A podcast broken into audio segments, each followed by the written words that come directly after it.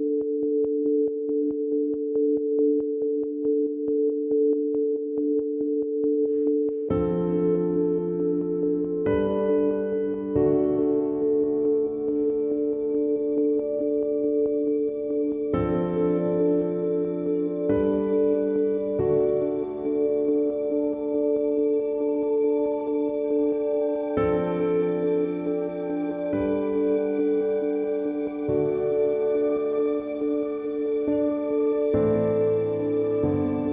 Freundinnen und Freunde des Wochenabschnitts, liebe Parashatniks, willkommen zu Die Torah der Woche.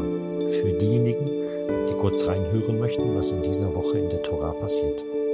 Zuerst gibt es eine kurze Zusammenfassung des Abschnitts und dann eine ebenfalls kurze Drascha, also Auslegung.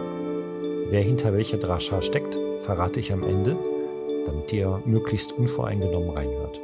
Übrigens, Vielen Dank für die Rückmeldung zu den beiden vorherigen Folgen. Der Abschnitt dieser Woche ist Balak aus Bamidbar. Das ist das vierte Buch Mosche 22.2 bis 25.9. Seinen Namen hat der Wochenabschnitt von Balak, dem König von Moab. Dieser fürchtet die Israeliten und beauftragt Bilam, einen Propheten damit, die Kinder Israels zu verfluchen. Dieser jedoch segnet sie und prophezeit, dass die Feinde fallen werden. Weil sie sich mit moabitischen Frauen eingelassen haben, werden die Kinder Israels von einer Seuche heimgesucht. Die Seuche endet erst, als Pinchas einen Juden mitsamt seiner moabitischen Frau durchspießt. Kommen wir zur Drascha. Kaum hatte Aharon die Augen geschlossen, da kam die erste, zum Land gehörende Völkerschaft, Kanaan, und begann mit Israel Streit. Moab und Midian schließen sich gegen das jüdische Wandervolk zusammen und schmieden Pläne, um den inneren Lebenskeim des Volkes zu zerstören und das verfluchende Wort an die Stelle der vernichtenden Waffe treten zu lassen. Der König von Moab, Balak, sendet Boten zu Bilam, dem Propheten, und lädt ihn ein, zu kommen und zu sprechen. Wohl mag der Seher ein Missbehagen empfunden haben, dem Wunsch nachzukommen, und er lehnt es ab, dem Ruf zu folgen, mit dem Hinweis, dass Gott es nicht zulassen, mit den Boten zu gehen. Da schickt Balak Fürsten, Geadelte des Volkes und stellt dem Gast Ehre und Reichtum in Aussicht, und wieder beruft sich Bilam auf Gott, dessen Erscheinung er in der Nacht erwartet. Und Bilam geht. Dreimal erbaut ihm der König sieben Altäre, denn sieben war diesen Völkern eine Zahl, die nach heidnischer Anschauung Unglück bringt. Von verschiedenen Stellen aus lässt Balak seinen Gast das Volk schauen, denn von verschiedenen Gesichtspunkten aus soll Bilam das Volk betrachten und nach seinen Fehlern erkennen.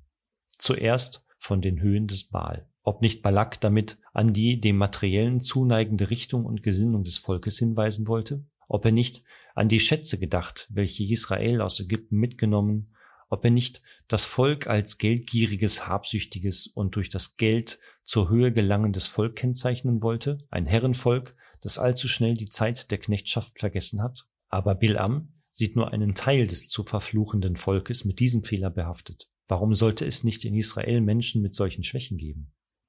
Deshalb brauchte doch nicht das ganze Volk Israel vernichtet zu werden. Dann führt ihn Balak auf das Feld der Schauenden, wie es mit den geistigen Fähigkeiten, wie mit dem Idealismus des Wandervolkes ausschaut. Bilam sieht einen Teil als Wächter, als des in die Zukunft schauenden und von ihr Großes Erhoffendes an mag vielleicht ein Teil der Erlösten sich zurücksehnen nach dem Land der Knechtschaft. Der größere, ja der größte Teil sieht hoffnungsfroh den kommenden Tagen entgegen und weiß sich eins mit seinem Anführer und seinem Gott. Darum konnte weder von der einen noch von der anderen Höhe das Wort des Fluches seine Kraft haben, und der Fluch, der wird zum Segen. Schon verzweifelt Moabs König an der Erreichung seines Ziels. Er hält auch nicht mit dem Wort des Tadels und des Vorwurfs zurück, das er gegen seinen Gast im Herzen trägt. Da führt er ihn zur Höhe des Peor, zu jenem Ort, der an Sittenlosigkeit und Verderbtheit erinnert. Einem Volk, dem so Großes widerfahren und das sich dennoch nicht der Größe seiner Pflicht bewusst bleibt, einem Volk, das sich moralisch vergeht, einem Volk darf man wohl fluchen. Aber Bilam sieht weiter hinaus in die Wüste. Dort erblickt er Israel, nach seinen Stämmen lagernd, erblickt den Aufbau der Zelte und sagt sich, ein solches Volk ist kein Sittenverderbtes. Wie sieht er die Zelte? Der Türseite des einen Zeltes lag die geschlossene Wand des anderen Zeltes gegenüber.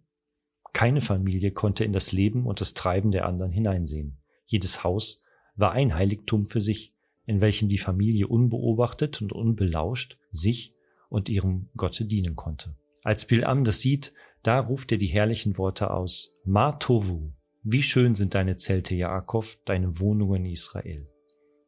Das jüdische Zelt mit seiner Einfachheit und Stille, mit seiner Reinheit und seiner Sittlichkeit, mit seiner Familieninnigkeit und Würde, es musste auch dem größten Judenfeind Respekt und Hochachtung einflößen. Und wenn erst die jüdischen Wohnungen, das sind nach der Deutung der Schriftkundigen die Gottes- und Lehrhäuser, aber vielleicht auch buchstäblich die jüdischen Wohnungen, widerhallen von dem Gesang und dem Gebet, wenn sie nicht durch äußeren Prunk glänzen, aber im Inneren den Geist jüdischen Denkens und Empfindens atmen, wenn Führer und Geführte, wenn Meister und Schüler auf den gleichen Bahnen jüdischer Eigenart sich bewegen und wenn dann draußen im Leben dieser Geist sich widerspiegelt, dann werden auch die Bilams der Gegenwart nicht fluchen, sondern segnen das Volk, das im Bewusstsein seiner Aufgabe und seiner Stellung erst den wahren Segen der Welt bringen wird. Rabbiner Bamberger, Wandsbeck im Jahr 1929. Shabbat Shalom. Feedback und Anmerkungen übrigens bitte an chaim, also c h a j m at sprachkasse.de.